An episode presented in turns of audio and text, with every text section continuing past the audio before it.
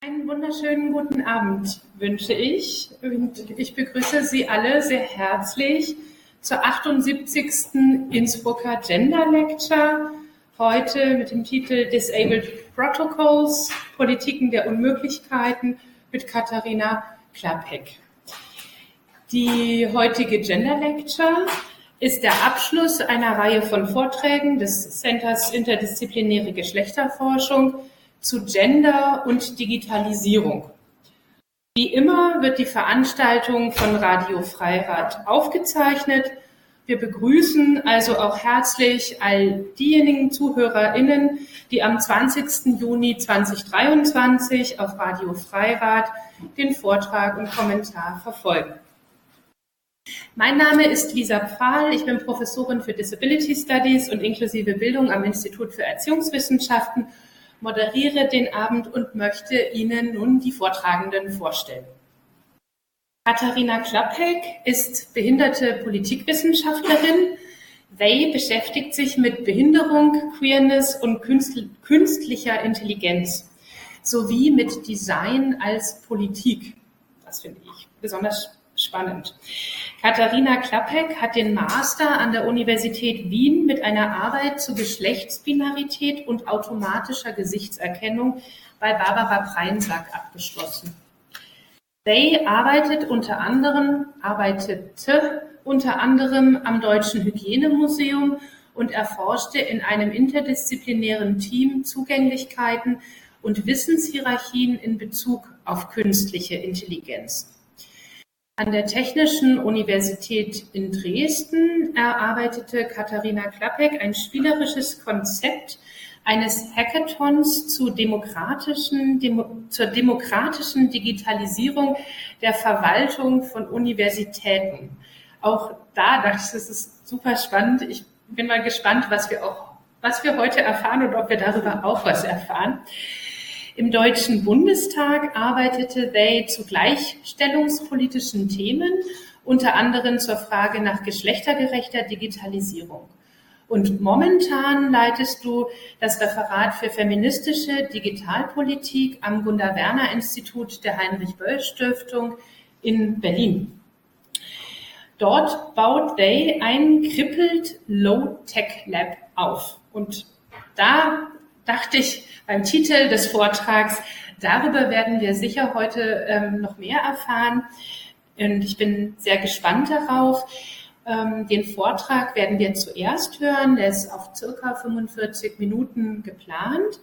Und an den Vortrag an schließt sich wie immer ein Kommentar. Und diesen Kommentar von ungefähr zehn Minuten spricht heute Katha Spiel. Und auch Katha Spiel möchte ich euch Ihnen kurz vorstellen. Katha arbeitet an der Technischen Universität Wien im Research Unit for Human Computer Interaction und ist FWF Hertha Firnberg Postdoc mit einem Projekt, mit dem Projekt Exceptional Norms, Marginalized Bodies in Interaction Design. Im Rahmen der Dissertation hat Katha Spiel die Erfahrungen autistischer Kinder in technologischen Zusammenhängen untersucht und ein Konzept für partizipative Evaluation entwickelt. Kata verfügt über eine Ausbildung in Medienkultur, Mediensystemen sowie ein Master in Computer Science und Media der Bauhaus-Universität Weimar und hat 2018 in dem Bereich Mensch- und Maschine-Interaktion an der TU Wien promoviert. Kata beschäftigt sich mit marginalisierten Perspektiven auf Technologie, um kritisches Design und Technologiegestaltung zu informieren. Diese Arbeit spielt sich an der Schnittstelle von Informatik, Design und kritischer Theorie ab. Dabei bezieht sich Kata auf Methoden des kritischen partizipativen Designs sowie der Action Research. Und wenn ich das richtig mitbekommen habe, dann habt ihr beide auch schon zusammen gearbeitet und auch schon zusammen Veranstaltungen ähm, bestritten. Das heißt, wir können uns wahrscheinlich auf einen sehr lebhaften Austausch einstellen und auch sozusagen Expertise und dass der Kommentar ähm, sehr genau zum, zum Vortrag passt. Ähm, ich freue mich sehr auf den heutigen Abend. Ich freue mich, dass Sie da sind. Ähm, freue mich, dass Vortragende und Kommentar ähm, da ist. und würde jetzt äh, Katharina Klappek dich bitten, ähm, den Vortrag zu beginnen.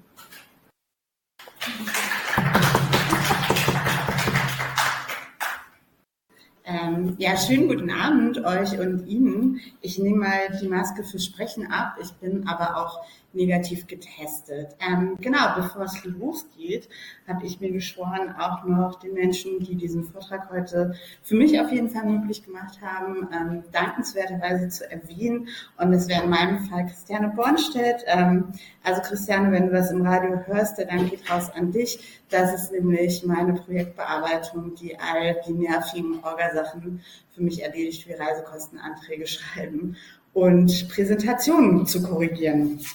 Genau. Mein heutiger Vortrag, ihr seht es, ähm, ich habe den Titel ein wenig geändert. Es ist The Joy of Being an Arrow, Disabled Protocols und andere Widerständigkeiten. Ich habe den Vortrag auch schon in Wien gehalten, unter anderem mit Katha als Kommentar, was mich immer wieder begeistert.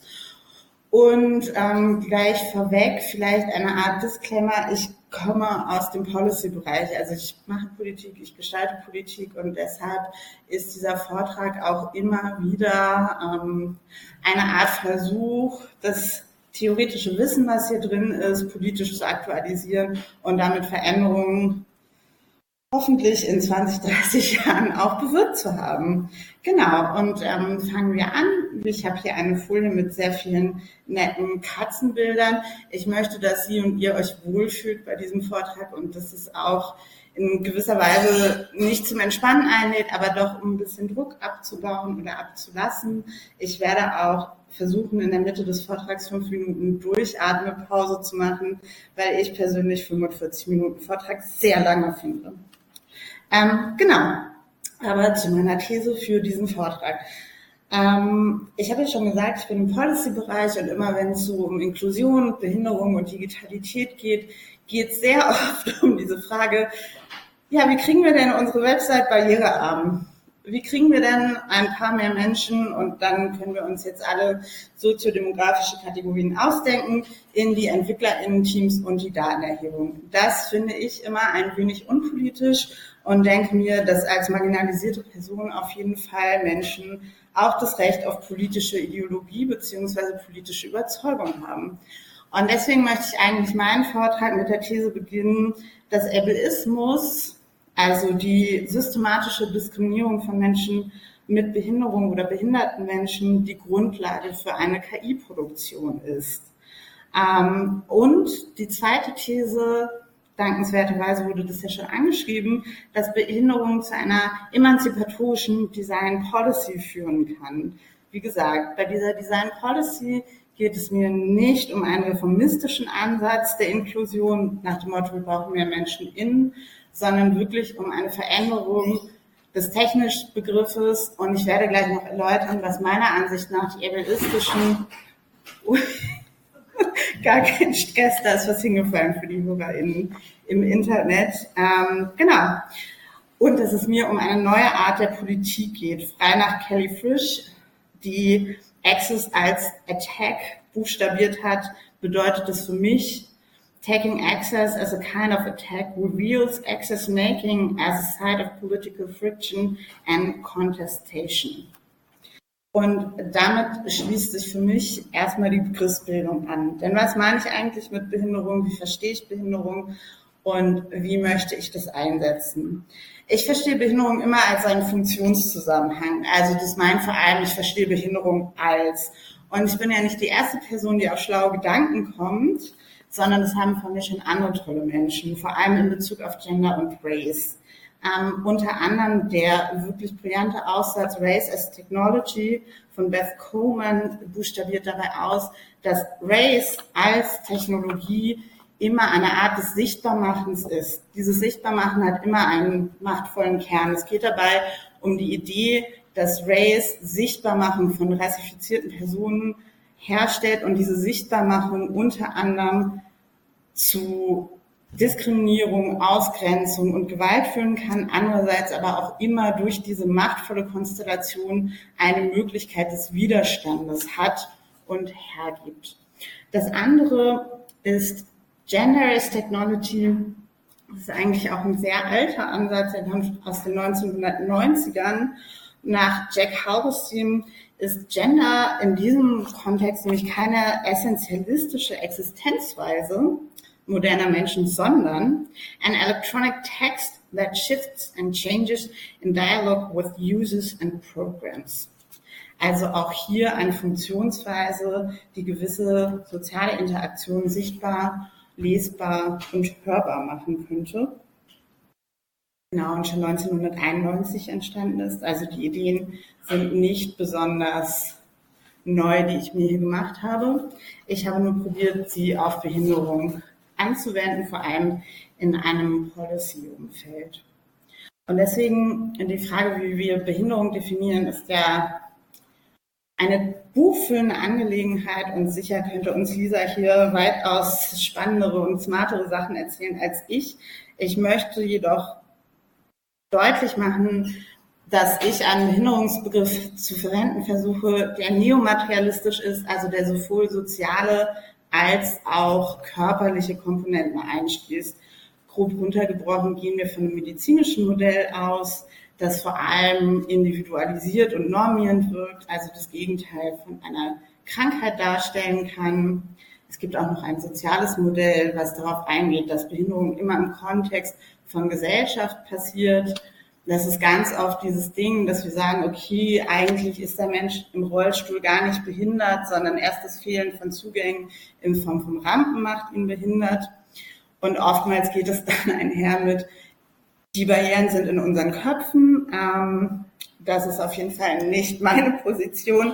Ähm, ich habe mich hier der Theorie von Rebecca Maskos bedient, die ihren Begriff von Behinderung mit einem materialistischen Ausgangspunkt als Assemble der gesellschaftlichen Verhältnisse verstanden sieht, die das behinderte Subjekt nicht nur durch kulturelle, sprachliche Zuneigung, Zuschreibungen konstituiert, sondern auch durch körperliche, kognitive und hier wird es besonders für mich interessant und relevant, politisch, staatlich und ökonomische Rahmenbedingungen produziert. Behinderung in diesem Sinne als Verhältnis gefasst, würde einen Ausgangspunkt bieten, kulturelle und materielle Zugänge zu Behinderung nicht als Gegensätze zu verstehen, sondern als notwendig aufeinander angewiesen. Also hier quasi, um ein wenig akademisiert zu klingen, ein wenig wie Butler dieses Verständnis davon, dass körperliche Realitäten natürlich gesellschaftlich bedingt sind und dass, wenn wir von gesellschaftlich konstruierten Zusammenhängen reden, wir nicht davon reden, dass es alleine nur über Sprache und in Sprache bleibt, sondern auch Sprache Zugriff auf unseren Körper haben kann. Aber was hat das jetzt mit meinem Vortrag oder wie ich weitermachen will zu tun? Ich habe daraus zwei Schlussfolgerungen gezogen. Und zwar erstens, wenn wir einen materialistischen Begriff von Behinderung haben, der auch politische und staatliche Strukturen in die Definition mit einschreibt, dann ist die Idee von Inklusion beispielsweise als bloße Aufnahme in einen Status quo wie dem Arbeitsmarkt eigentlich eine fragwürdige Idee. Denn das meint prinzipiell nicht, dass sich gefragt wird, okay, ist dieser Arbeitsmarkt vielleicht das Problem, sondern die zurückspiegelt und sagt, okay, eigentlich sind die behinderten Menschen das Problem, weil wir müssen sie inkludieren und die müssen sich halt anpassen und dann können sie in unseren Arbeitsmarkt. Und das Gleiche sehe ich eben auch als Gefahr bei dieser technologischen Debatte, dass wenn wir über Access Needs reden und der Frage, okay, was müssen wir eigentlich tun? So, wie schreiben wir unsere Internetseite um oder wie kriegen wir mehr behinderte Menschen in Entwicklungsteams, dass genau das getan wird, dass nicht geschaut wird, okay, was sind eigentlich große strukturelle Barrieren, die es behinderten Menschen verweigern, Zugriff zu haben. Bis hierhin. Und zweitens, und das finde ich, glaube ich, noch die spannendere Sache, und dann kommen wir auch zu der These, die ich vertreten möchte, nämlich, dass es um eine Design Policy geht, also um einen Möglichsraum, der geöffnet werden sollte, geht es mir darum, dass diese Definition einen Diskurs eröffnet um die Frage, warum Behinderung eigentlich als ein zu lösendes Problem dargestellt wird. Warum nicht gesagt wird, okay, wir nehmen Behinderung an oder wir debattieren darüber, sondern warum es immer diesen, okay, wir probieren es einfach unsichtbar zu machen, indem wir Zugänge schaffen, dass die Menschen gar nicht so behindert sehen, bloß nicht Behinderung sagen. So. Und jetzt, da wir diesen, ich würde sagen, sehr akademischen Teil zu Ende gebracht haben, kommen wir nun zu meinem Lieblingsteil, dem politischen Teil und der Frage nach der Produktion von künstlicher Intelligenz. Ich weiß, es geht hier um Digitalisierung. Ich habe künstliche Intelligenz als eine Art Buzzword genommen. Und ich fühle mich immer ein bisschen schlecht, wenn ich mit Katha so auf einem Podium sitze und dann sage, ich nehme künstliche Intelligenz als Buzzword.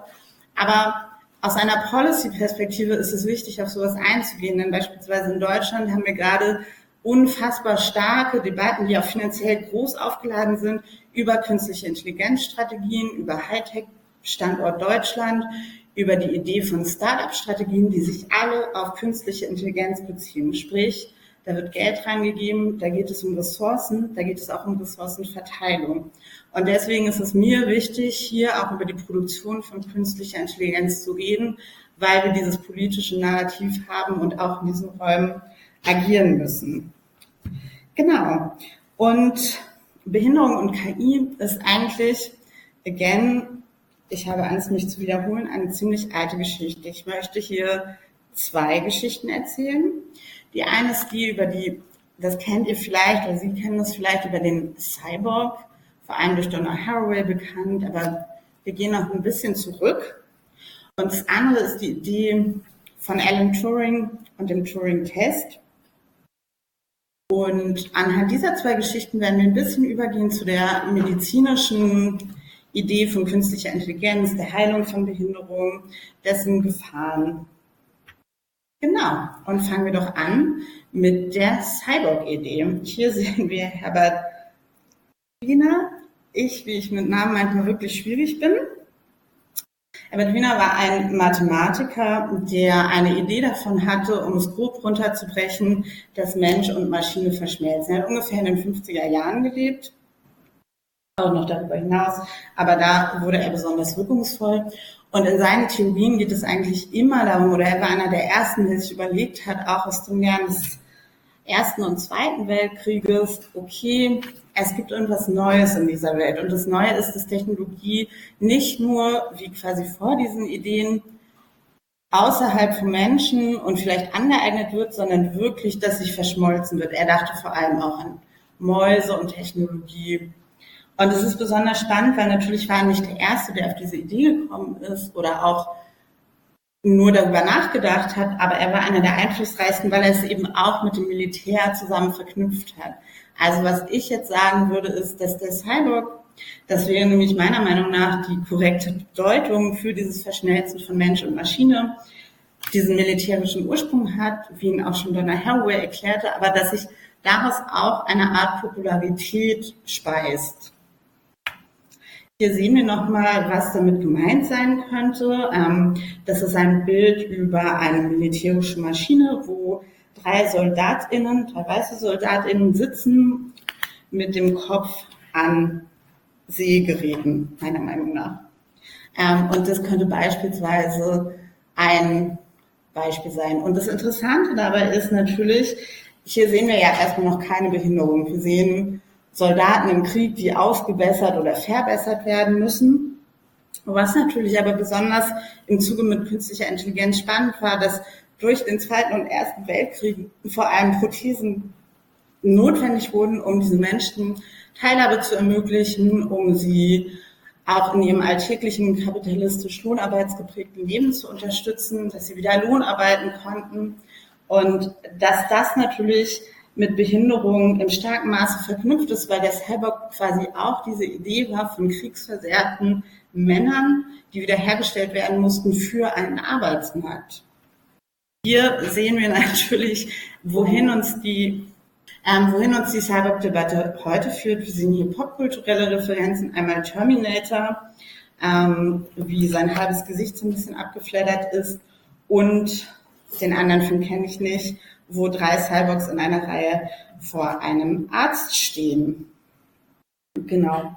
Und dadurch, durch diesen militärischen Hintergrund und durch diese Art von Verschmelzung entstand natürlich immer, nicht immer, es entstand eine feministische Kritik. Und hier möchte ich weiterleiten, es wäre natürlich vermessen, einen Vortrag über künstliche Intelligenz und Behinderung zu führen, ohne Donna Haraway zu nennen. Hier sehen wir das Bild zu ihrer berühmten Publikation, das Manifest für Cyborgs. Und Haraway hat kritisiert oder hat aufgebracht, wir leben in einer Gesellschaft, dieses Manuskript stammt, glaube ich, von 1987, wenn ich richtig informiert bin, jedenfalls eines der ersten, hat damals schon aufgebracht, dass wir in einer vernetzten Gesellschaft leben, in der Macht auch durch diese Vernetzung stattfindet und der, in der wir auf jeden Fall auch Cyborgs sind. Aber dass dieses Cyborg-Moment, also dieses Verschmelzen von Mensch, Maschine, Tier, Maschine, Tier, Mensch, nie unschuldig oder machtunkritisch passiert. Das ist immer entlang von Ungleichheitsachsen passiert. Dass beispielsweise ArbeiterInnen im globalen Süden für Foxconn, also ChipherstellerInnen immer stärker von dieser Mensch-Maschinen-Werdung betroffen wären als beispielsweise Endprodukt-UserInnen am technischen Heimcomputer. Und dass sie auch in verschiedenen Weisen in einer Art stärker davon betroffen sind, weil sie Doppelbelastung ausgesetzt sind. Sie sind nicht nur ArbeiterInnen bei Foxconn, sondern sie sind beispielsweise auch HaushaltsvorständInnen. Das bedeutet, sie müssen sich auch um Care-Arbeit kümmern. Und auch da die Frage, was meint es eigentlich für die Verschmelzung, wenn wir Cyborgs außerhalb von Lohnarbeit, Militär und Fabriken denken? Und Haraway hat auch Behinderung mit angesprochen und gesagt, ja, der behinderte Mensch ist eigentlich per se der Cyborg schlechthin, weil diese Menschen schon immer mit Technik in Verbindung getreten sind, quasi ganz natürlich, was sie natürlich in Anführungszeichen setzt und so nie geschrieben hätte, ich ihr jetzt frecherweise in den Mund lege. Sie hat diese Idee von der einflussreichen und einer meiner Lieblingsautoren, James Tripty Jr., übernommen. Und diese Idee war, dass es sich hier um ein Girl handelt, das in eine Maschine eingesteckt war. Ihr müsst euch das oder sie wirklich so vorstellen. Diese Person war eigentlich unbeweglich und nicht kommunikativ und wurde dann in Maschinen eingestöpselt und hat angefangen, am Leben teilzunehmen. Es ist sehr verkürzt dargestellt und nichtsdestotrotz liebe ich diese Autorin.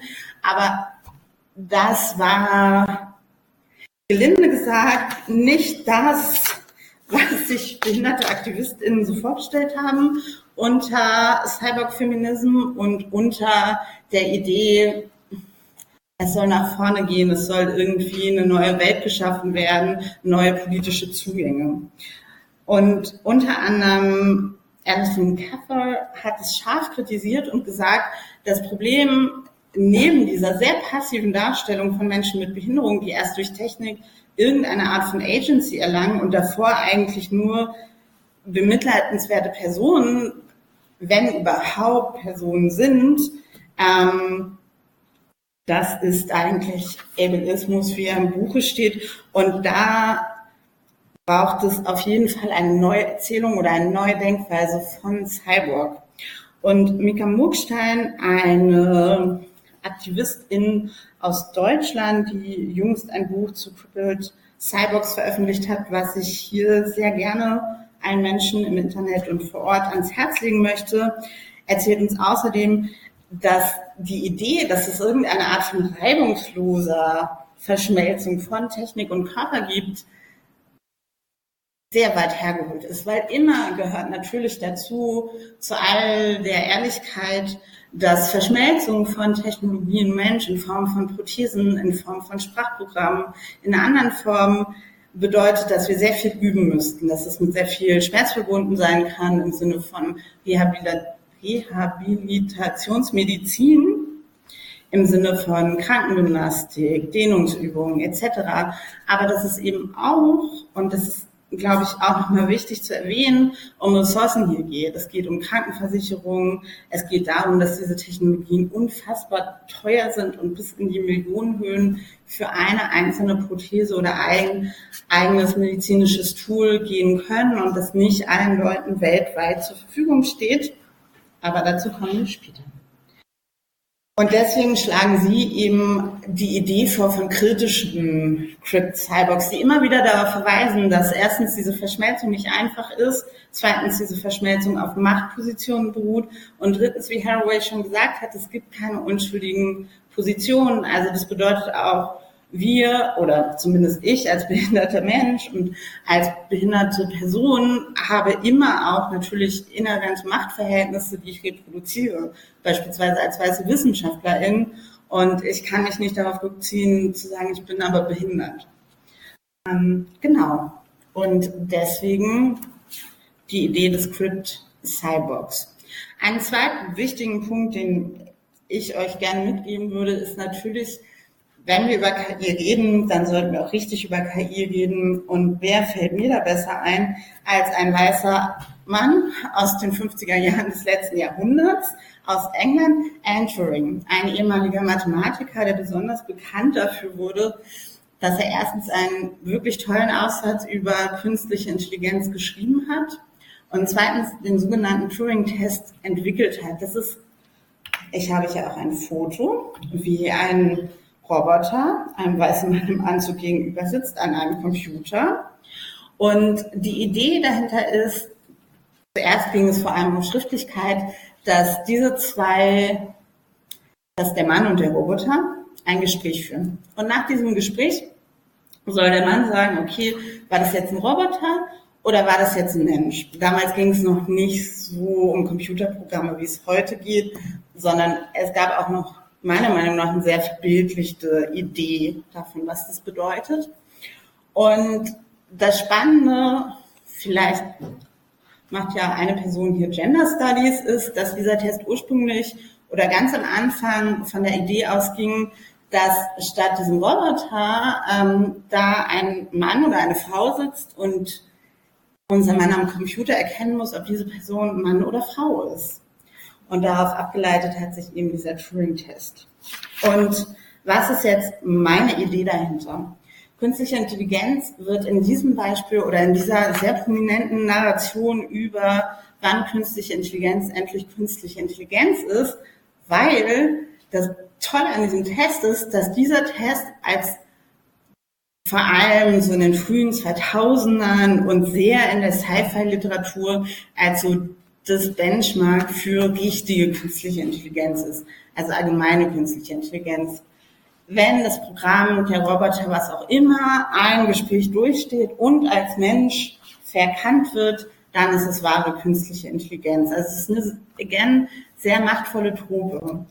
Das Problem daran ist nur, dass die Idee, was jetzt eigentlich künstliche Intelligenz ist, sehr stark, Sie können es sich wahrscheinlich denken, von einer normierten Idee von menschlicher Responsivität, also Antwortfähigkeit abhängt. Es wurde beispielsweise mal eine künstliche Intelligenz ausgesiebt, weil sie gestottert hat. Das bedeutet, dass sie zu lange für die Antworten gebraucht hat. Eine andere wurde aussortiert, weil sie Witze nicht wirklich gut verstehen oder antizipieren konnte. Und eine dritte wurde ausgesiebt, weil sie auf Englisch trainiert wurde und dann auf Italienisch antworten musste. Wir sehen hier also eine ganze Reihe von sehr spezifischen Fähigkeiten, die es braucht, um richtige künstliche Intelligenz zu sein, die manche Menschen und auch aufgrund von Behinderungen nicht haben.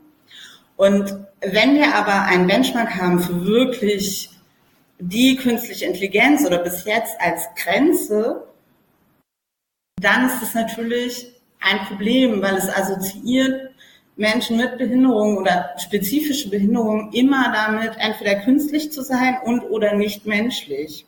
Und natürlich ist es jetzt nur eine Narration, die darin einfließt, aber ich bitte Sie, das im Hinterkopf zu behalten, weil wir hier nicht nur davon reden, dass es auf einer wissenschaftlichen Ebene weit verbreitet und tief verankert ist, sondern wir gehen hier tatsächlich auch von Diskursen und Narrativen, die in Alltagskultur einfließen. Also wenn Sie sich den Film Ex Machina anschauen, der sehr problematisch ist, aber der sehr gern geschaut wird natürlich und auch gerne in Philosophieseminaren und gerne in gucken wir uns mal an, wie künstliche Intelligenz aussehen sollte, Seminaren.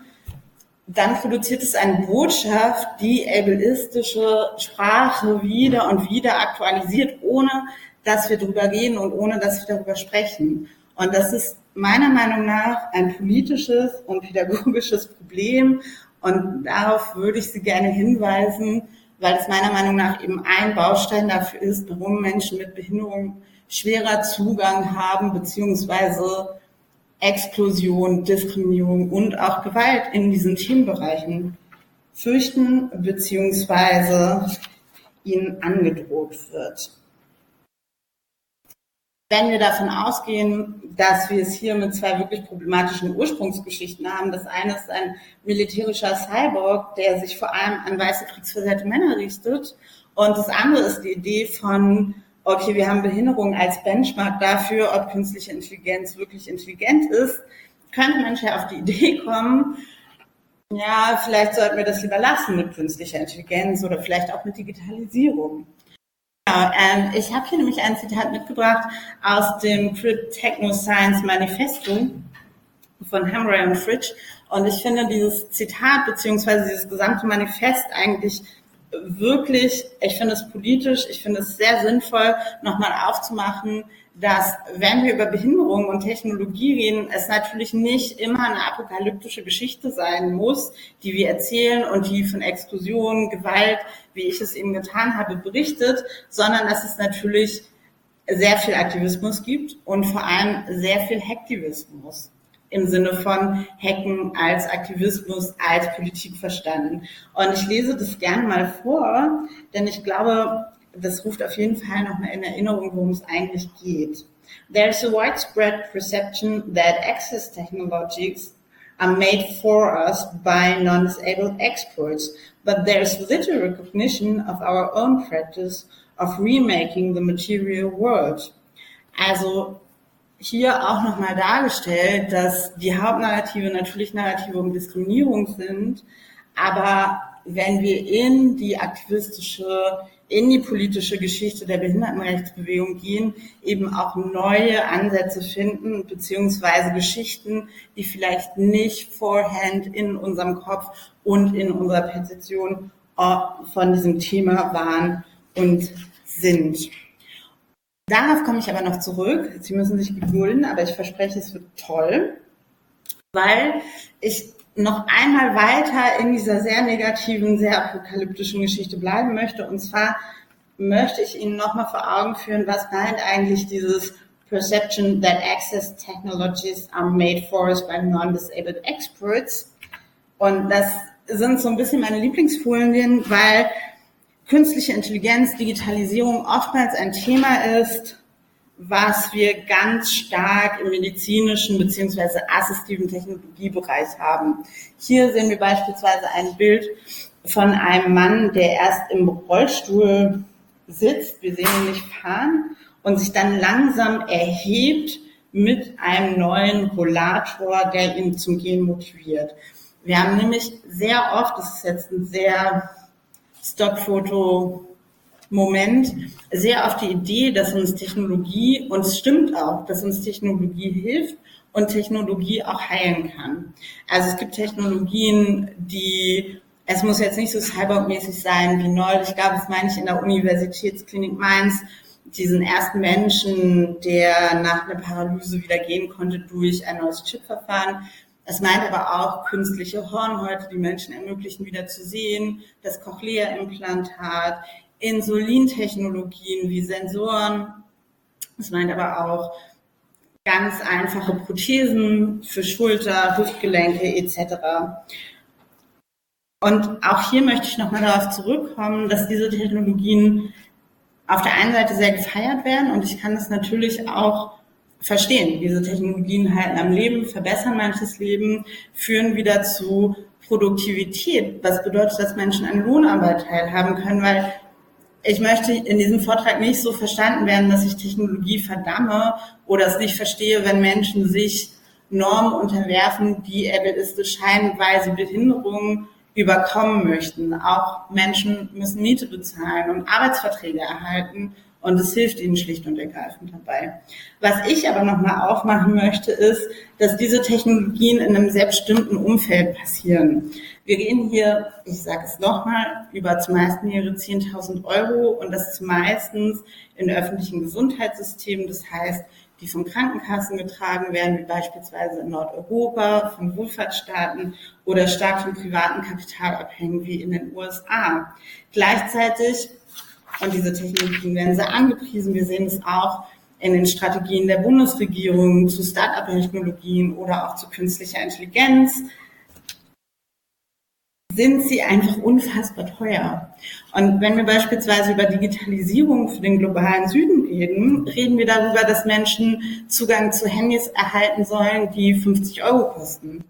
Und ich weiß nicht, wer von Ihnen ein 50-Euro-Handy hat. Ich habe es ganz bestimmt nicht. Und wie diese Heilungsangebote von diesen wirklich sehr teuren Rollstühlen, Rollatoren, aber auch Cochlea-Implantaten und künstlichen Netzhäuten Menschen zur Verfügung gestellt werden, denen wir gerade mal erlauben, 50 Euro für ein Handy auszugeben, bleibt mir schleierhaft. Und ich möchte das ganz stark deutlich machen, dass assistive Technologie bis jetzt für sehr privilegierte Menschen da ist, die again nichtsdestotrotz behindert sind und eigene Barrieren erfahren und eigene Exklusionsmechanismen erfahren. Ein anderer wichtiger Punkt ist, dass ich habe es ja eben schon angedeutet, dass Menschen mit Behinderung oftmals entpolitisiert werden, dass gesagt wird, okay, behindert, das ist alles ganz traurig und ah, und hier ist eins meiner Lieblingsbeispiele. Das ist eine Art roter Knopf für Notfallsituationen. Also wenn ihr sie in einem Notfall seid, vor allem für körperlich behinderte Menschen und oder alte Menschen, die beispielsweise hinfallen, können Sie auf diesen roten Button hauen und dieser rote Button hilft Ihnen, indem er die Polizei ruft und oder den Notruf, Feuerwehr etc. und natürlich auch mit einem Bluetooth-fähigen Lautsprecher verbunden ist. Ähm, das zeigt die Abbildung dieser Folie und darunter ist wirklich mein Highlight-Text und ich hoffe, dass Sie ihn genauso appreciaten, wie ich ihn appreciate. With Google and other tech giants coming under increasing public criticism regarding privacy bias and other concerns, initiatives such as these which can greatly improve the life of people with disability are a welcome reminder of the positive role that artificial intelligence technologies can play when steered toward the social good. So, wir haben also das Problem, dass Google Privacy Issues hat, gebiased ist und auch die ominösen anderen Concerns. Aber wenn es um Menschen mit Behinderung geht, Gott sei Dank ist es für Public Good. Also auch hier sehen wir, dass Menschen mit Behinderung eigentlich kein Recht auf Digital Privacy haben, beziehungsweise dass hier gesagt wird, seht doch mal, wie toll wir es haben, hier nehmt unsere Technologie. Das ist jetzt sehr verkürzt dargestellt. Ich möchte auch nicht so verstanden werden, dass ich ArbeitnehmerInnen bei Google ähm, unterstelle, dass sie allen Menschen mit Behinderungen das Recht absprechen auf Privacy. Mir ist durchaus bewusst, dass wir hier über strukturelle Prozesse reden und dass Menschen again ihre Miete und ihr Essen bezahlen müssen. Aber nichtsdestotrotz haben wir es hier mit einem strukturellen Benachteiligung, Diskriminierung und Exklusion zu tun. Ein anderes, was ich auch für ein großartiges Beispiel im Bereich, wie man es wirklich verhauen kann auf der politischen Bühne, ist Hacking Autism. Help us hack autism. Hacking autism is using technology to give people with autism a voice. Frage, hatten Sie vorher keine? Können das nur able people geben? Ich weiß es nicht, aber die Hackathon-Initiatoren wissen es bestimmt. Denn jetzt kommen wir noch einmal zu einem sehr theoretischen Bereich und zwar zu einer Art Crippled Capitalism, wie ich es nennen würde, nämlich zu der Idee, dass natürlich Behinderung immer auch wirklich mit Produktion zu tun hat und nicht nur als narrativ eingeschrieben ist, sondern auch Sachen ermöglicht oder verunmöglicht. Und hier sehen wir die ersten Homecomputer. Mein Vater ist Informatiker. Ich muss ihn erstmal fragen, wie sah das damals aus? Wie hat es so funktioniert? Gar keine Ahnung. Ähm, und er hat mir diese Bilder geschickt. Und das sind einmal der IBM-Computer der ersten Generation und der erste Apple-Computer. Ähm, ich kann es leider wirklich nicht gut beschreiben, weil das ist sehr lang, bevor ich da war. Und mit der Idee des Homecomputers kam natürlich auch eine ganz neue Ökonomie. Für immer mehr Leute wurde das zugänglich, immer mehr Menschen haben sich das gekauft.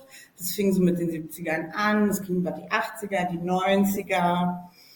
Und das Spannende ist, dass unter anderem Christine Sleater darauf hingewiesen hat, dass mit dem Aufkommen dieser neuen Technologie und mit der Notwendigkeit neuer Arbeitskräfte auf diesem Markt vor allem in higher educated job positions, also in Jobs, die Universitätsabschlüsse benötigten, auf einmal so ihre These Learning Disabilities aufkam. Also die Idee, dass es Behinderungen gibt, die so isoliert sind, dass die Menschen quasi nicht wirklich behindert sind.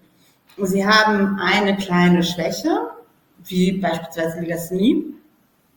Und diese kleine Schwäche, Learning Disability, die können wir entweder behandeln das ist ein Ansatz. Und oder einfach wegignorieren, weil sie nicht so schlimm ist, weil die Leute in anderen Fächern besonders gut sind, wie Mathe, Ingenieurswesen, also alle MINT-Fächer.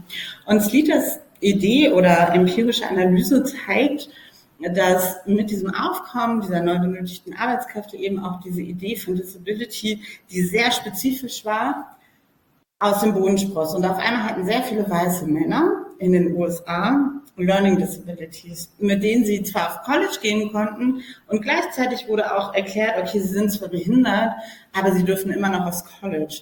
Auf der anderen Seite sehen wir gerade beispielsweise bei Kindern of Color, vor allem schwarzen Kindern, aber auch Latinx-Kindern, dass da die Anzahl der scheinbar schwerwiegenden Behinderungen im kognitiven Bereich auf einmal in die Höhe schoss. Also auch da sehen wir eine Segregation entlang von Race, aufgrund von Arbeitsmarktneeds.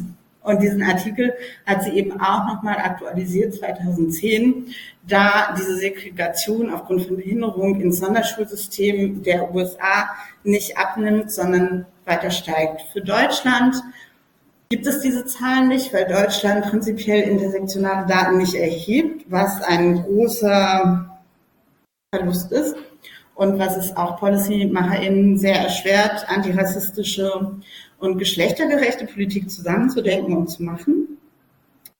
Aber auch hier ist das Problem der Absonderung in Sonderschulen gerade von Menschen aus der Arbeiterklasse oder von wirklich sehr armen Menschen zu beobachten. Also wir sehen auf jeden Fall eine Steigerung oder eine Häufung der Verteilung von Lernbehinderungen bei einkommensschwachen Menschen aus der Arbeiterinnen-Schicht. Aber wie gesagt, wir haben keine intersektionale Datenerhebung, deswegen können wir das nicht sagen. Das Zweite, worauf ich nochmal hinaus will, ist die Idee der globalen Produktionskette von Digitalisierung, weil das wird oft vergessen und oft wird so getan, dass Cloud Money, Cloud Dienste und andere flippige neue Konzepte, die natürlich auch mit künstlicher Intelligenz zu tun haben, ohne materiellen Hintergrund sind. Und hier sehen wir ein Bild von einer Müllkippe, wo Elektroschrott gelagert wird. Und mit einer Studie von 2012 von Gabri wurde nochmal deutlich, dass moderne Technologie immer schnelleren Recycling Zyklen unterworfen ist. Das bedeutet immer mehr Elektroschrott in immer schnellerer Zeit, da Handys beispielsweise nicht mehr updatefähig sind oder ich weiß nicht, wer jetzt noch einen Windows 8 Computer besitzt, das könnte auch schwierig werden mit Windows 11 und weiteren Updates und all das führt einfach zu einer erhöhten Produktion von Elektroschrott. Und wenn wir bei Behinderung sind, können wir jetzt nämlich sagen, dass dieser Elektroschrott und dass das Arbeiten um und in diesen Recyclinghöfen im globalen Süden unter widrigsten Gesundheitsbedingungen stattfindet und zu Behinderung führt. Diese Menschen werden also körperlichen Risiken ausgesetzt. Das bedeutet, sie erkranken öfter, sie können auch öfter Gliedmaßen verlieren und somit verlieren sie nicht nur ihre Lebensgrundlage, sondern tatsächlich auch Lebensjahre und Lebensqualität. Und ich glaube, das ist ein wichtiger Punkt, wenn wir darüber reden. Und zusammengefasst ich bei diesen beiden Punkten gerne deutlich machen, dass wir auf der einen Seite Behinderungen haben, die es uns ermöglicht, eine weiße männliche Arbeiterinnenschicht, vor allem in den USA, zu rekrutieren, an die Colleges zu bringen und sie quasi nicht behindert werden zu lassen.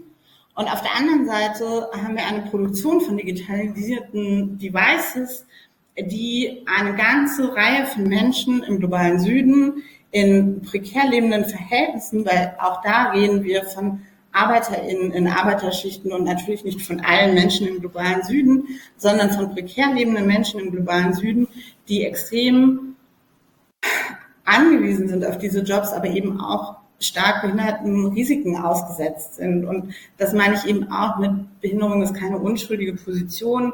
Natürlich kann ich meine eigene Behinderung embracen, aber natürlich ist es eine Frage von, wie gehe ich damit um, wenn Menschen aufgrund finanzieller Notlagen und kolonialen Verstrickungen Risiken ausgesetzt sind, die sie behindert werden lassen.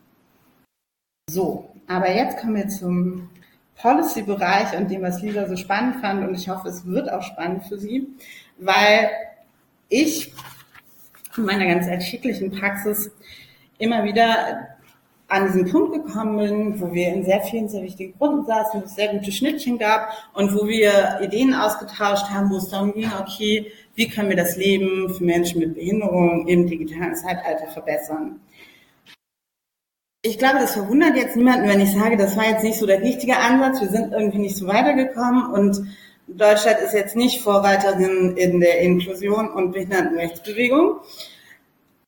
Also haben wir uns gedacht, am Gunnar-Werner-Institut und auch ich, ähm, wir brauchen was anderes. Und meine Idee ist dann äh, tatsächlich die Design Policy geworden, was prinzipiell eigentlich nur meint, dass wir Behinderung als Möglichkeit kritischer Technikgestaltung verstehen und vor allem auch als Politik.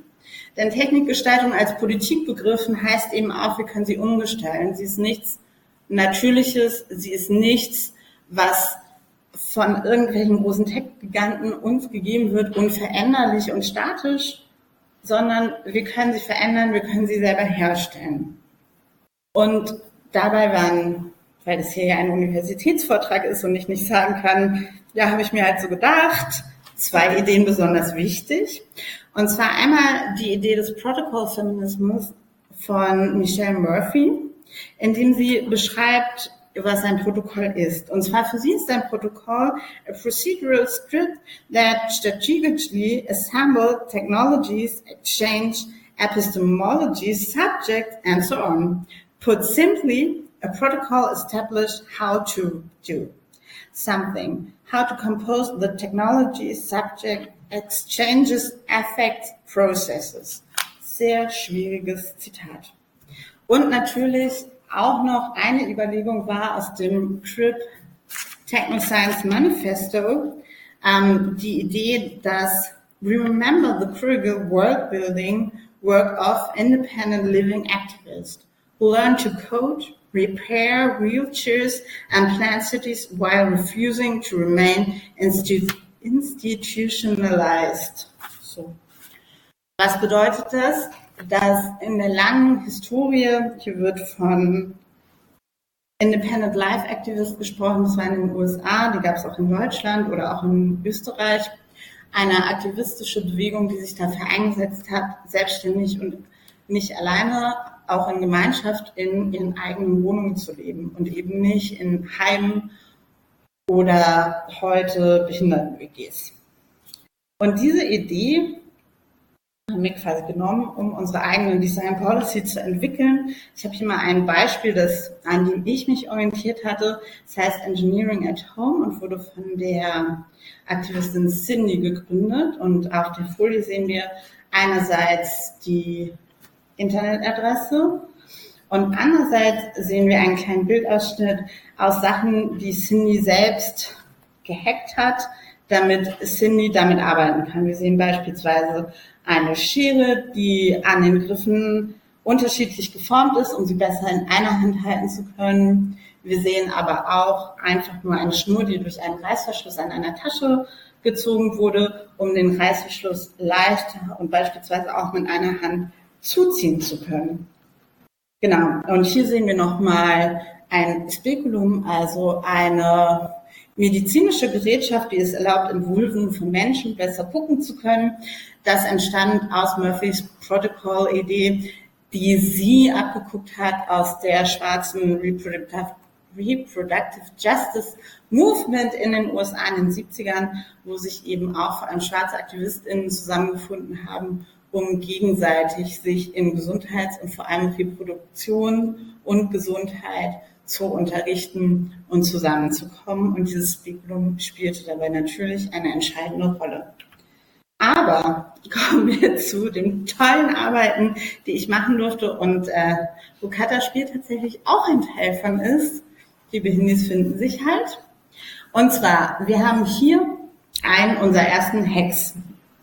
Denn ich habe mir überlegt, okay, ich würde gerne eine Publikationsreihe machen, aber ich hätte es gerne ein bisschen praktischer, Design Policy mäßiger. Und da haben wir uns gedacht, okay, wir machen einfach Hacks. Wir, das heißt ich, das heißt vier weitere AutorInnen, unter anderem Katja Spiel, aber auch Lynn Diaz, Ellen Nerdinger und Julia Knoll, haben sich hingesetzt und gesagt, okay, wir sind alle behindert, wir haben alle, wir nutzen alle verschiedene assistive Technologien und die verbessern oder verändern oder mit denen experimentieren wir manchmal. Und hier sehen wir das Beispiel von Julia Knoll. Ähm, und Julia Knoll hat einen Rollstuhl-Hausschuh entworfen. Das ist ein Überzug für einen Rollstuhl, damit dieser beispielsweise auch im Schwimmbad kann und nicht wegrutscht.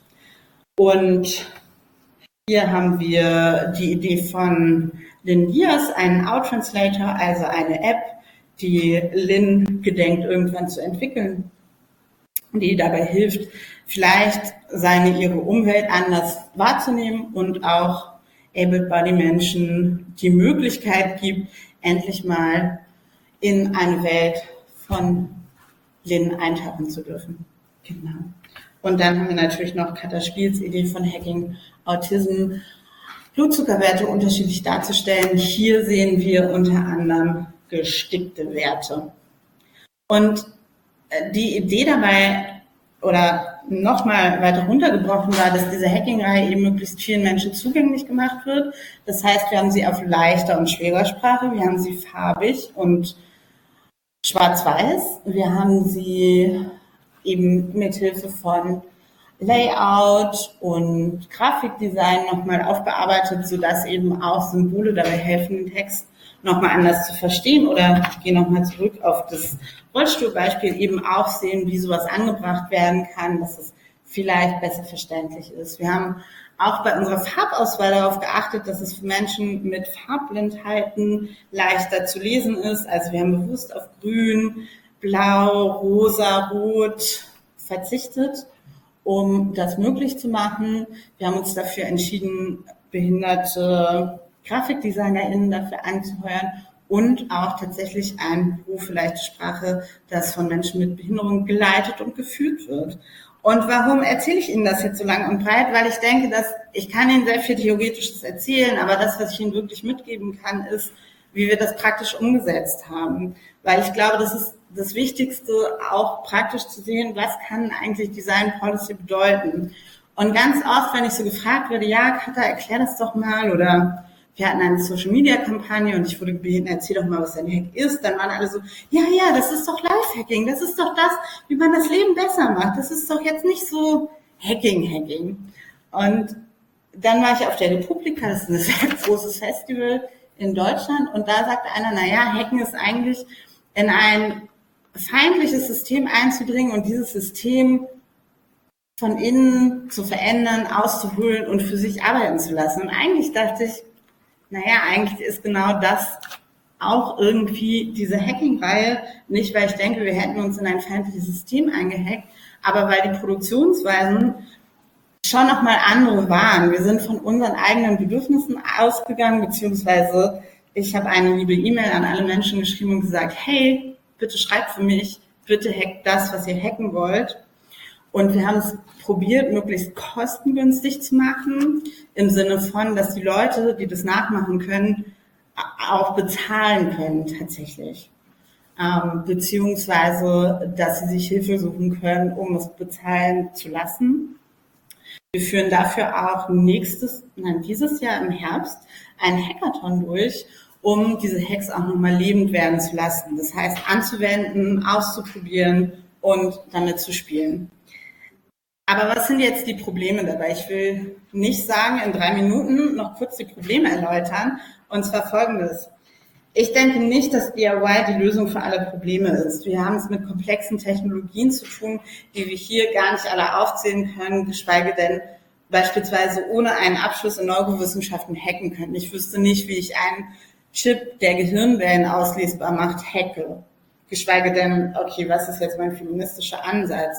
Das ist auf jeden Fall immer auch eine sehr kontroverse Achse. Also was kann DIY und wo sind DIY-Grenzen einfach aufgrund von medizinischen Notwendigkeiten? Und das Zweite, und ich hoffe sehr, dass wir auch darüber ins Gespräch kommen, ist die Frage, wie kriege ich das eigentlich auf ein anderes Level? Weil wenn ich von Policy rede, rede ich natürlich von EntscheidungsträgerInnen, die darüber reden, die darüber diskutieren. Und ich weiß natürlich, dass Policy-TrägerInnen sich vielleicht aus Privatinteresse meine Hacks anschauen, aber wahrscheinlich nicht in einer Runde, in der wir über die Digitalstrategie Deutschlands reden, auf einmal diese Hacks auspacken und sagen, hey, wir haben doch gelernt, was Design Policy ist, lass uns das doch anwenden. Und deswegen wäre meine Frage auch an Sie und auch an das Internet, ähm, inwiefern gerade auch solche kleinen Projekte um diese Idee einer DIY Hands-on-Mentalität und auch Policy auf höhere Ebenen gebracht werden können, was es dafür braucht, wo es hapern könnte. Und ähm, weil ich das versprochen habe, würde ich mich natürlich auch sehr freuen, wenn die Leute, die das jetzt im Radio hören, ähm, sich bei mir melden, wenn sie Ideen haben unter Clubhack, wie Autoklappe und Hack, at world.de. Und damit bedanke ich mich ganz herzlich für eure und ihre Aufmerksamkeit und freue mich auf Katas Kommentar. Vielen Dank.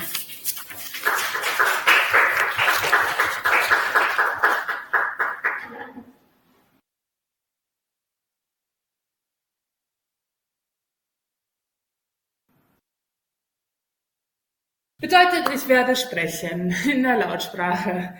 Ähm, was ihr vielleicht gerade erlebt habt, ist so ein bisschen ein äh, Moment, wo keine Zugänglichkeit da war und auch kein Zugang, weil hier also ich habe zumindest gefragt, äh, niemand ÖGS oder Gebärdensprache spricht. DGS kann ich auch zumindest verstehen, deswegen hatte ich es angeboten. Ähm, das ist die deutsche, die ist anders als die österreichische und zwar fundamental. Egal. Für Leute im Radio, das war die kurze Stille. Ähm, es ist nämlich, also das schließt auch so direkt an das an, was deine letzte Frage war, was ich großartig finde, weil das wusste ich nicht. Ähm, ich glaube, das einzige Policy-Ding ist, dass wir uns zu sehr auf Zugänglichkeit stützen und zu wenig auf Zugang. Und eine Geschichte, die ihr gerade erlebt habt, als ich zu sprechen angefangen habe, war, dass ihr Zugang bekommen habt zu dem, was ich eigentlich sage. Ähm, Zugänglichkeit wäre gewesen, wenn hier, wie beim letzten Mal, eine Dolmetscherin säße und das, oder es sind hauptsächlich Frauen, 90 Prozent, ähm, eine Dolmetscherinsätze und das verbalisieren würde, also ähm, voicen würde, was ich äh, gebärde. Das würde dann Zugänglichkeit bedeuten, zumindestens für diejenigen, die keine Gebärdensprache ähm, sprechen, gebärden, wie auch immer.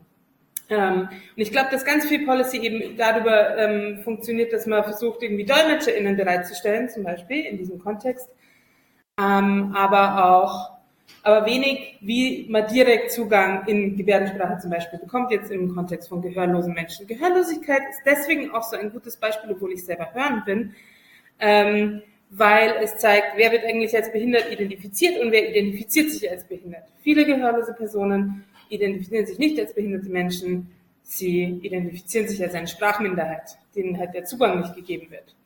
Ähm, das, die erfahren aber trotzdem diese Barrieren im Alltag. Also da gibt es schon auch eine Solidarität, aber es wird erstmal der Körper als solcher nicht als behindert verstanden. Und es, wird, es, es gibt da auch Reibungen mit der Behinderten-Community generell. Ähm, und das nur, um das ein bisschen zu problematisieren, was eigentlich Behinderung dann auch heißt und was es auch gelebt heißt. Ich sage übrigens gerne behinderte Personen statt Personen mit Behinderung, was ja, ich finde es auch gut, wenn beides nebeneinander steht.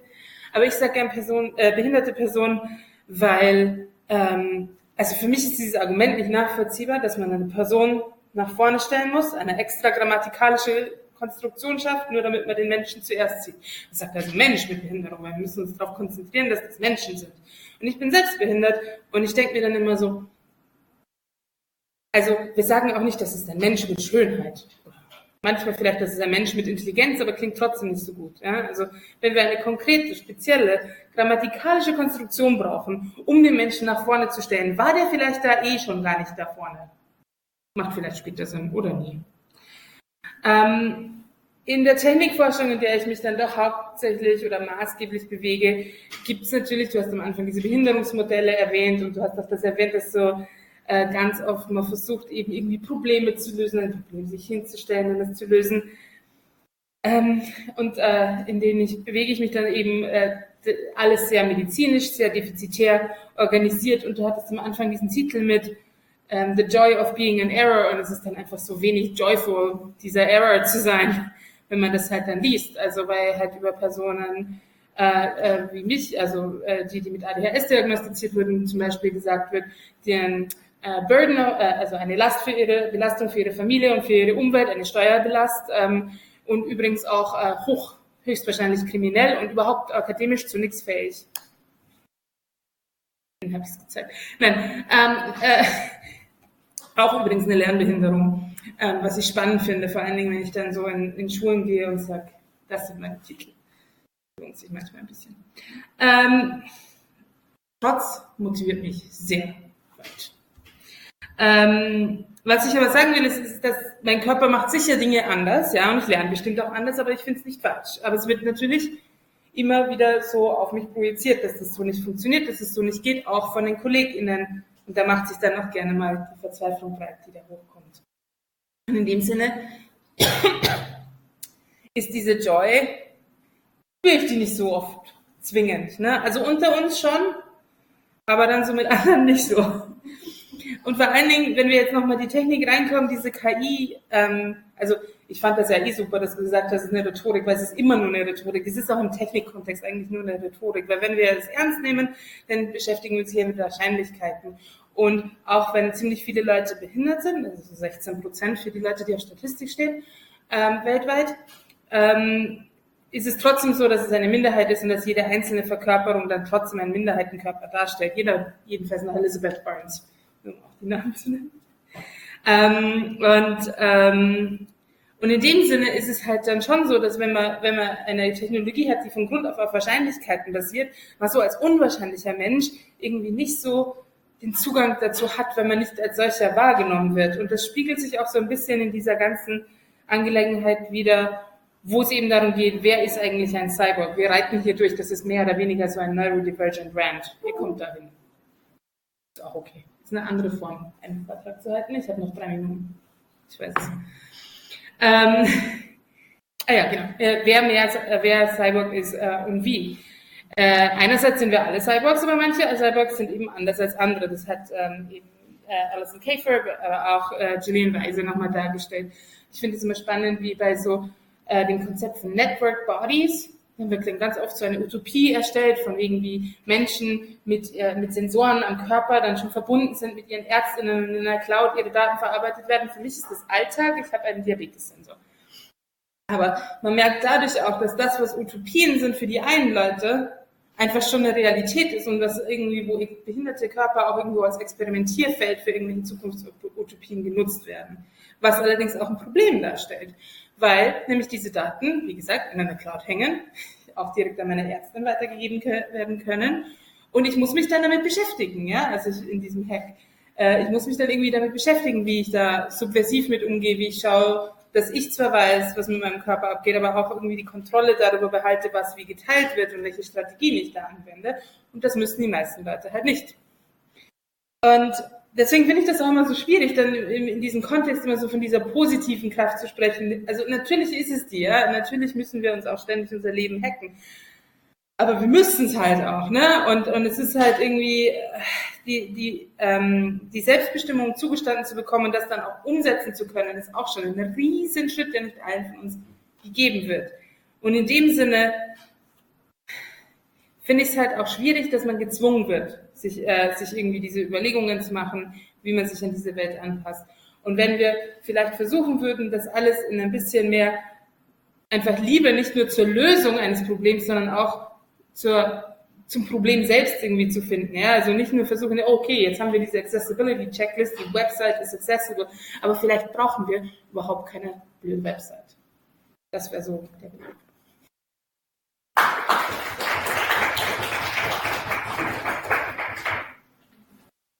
Vielen Dank, Katja, für den Kommentar. Vielen Dank, Katharina, für den Vortrag. Ich wollte dir, Katharina, jetzt erst noch mal kurz die Gelegenheit geben, auf Katas Kommentar zu reagieren, ähm, zu ergänzen, zu antworten. Ähm, bitte, komm doch nochmal. Und möchtest du auch vorne bleiben? Ähm, ja, also was soll ich gegen Rants sagen? Ich möchte sie einfach bekräftigen und ähm, mehr Rants in meinem Leben haben. Ich glaube, was ich nochmal stärker rausschreiben möchte, ist, dass ganz oft auch bei diesem Charity-Gedanken, also Technik für Menschen mit Behinderung, für Behinderte, das ist alles Arbeit, die Menschen mit Behinderung übernehmen, die kostenlos ist. Also es wird Gewinn und Profit und vor allem Prototypentwicklung auf Kosten von behinderten Menschen gemacht. Und ich glaube, das ist halt wirklich auch ein arbeitsrechtliches Problem. Ich wäre ja auch für so eine CRIP-Gewerkschaft, fände ich auch gut, einfach um diese kostenlose Mehrarbeit auch aufzuzeigen. Und genau was du gesagt hast, hat er so dieses, du musst es halt machen. So erstens musst du dich mit diesen Hacks auseinandersetzen, auch in der Basic-Ebene. Und zweitens also seit der ersten Klasse wurde ich eigentlich an einen Computer gezwungen und mir wurde gesagt, okay, aber so kannst du halt besser schreiben, so kannst du dich besser konzentrieren, so machst du das alles besser.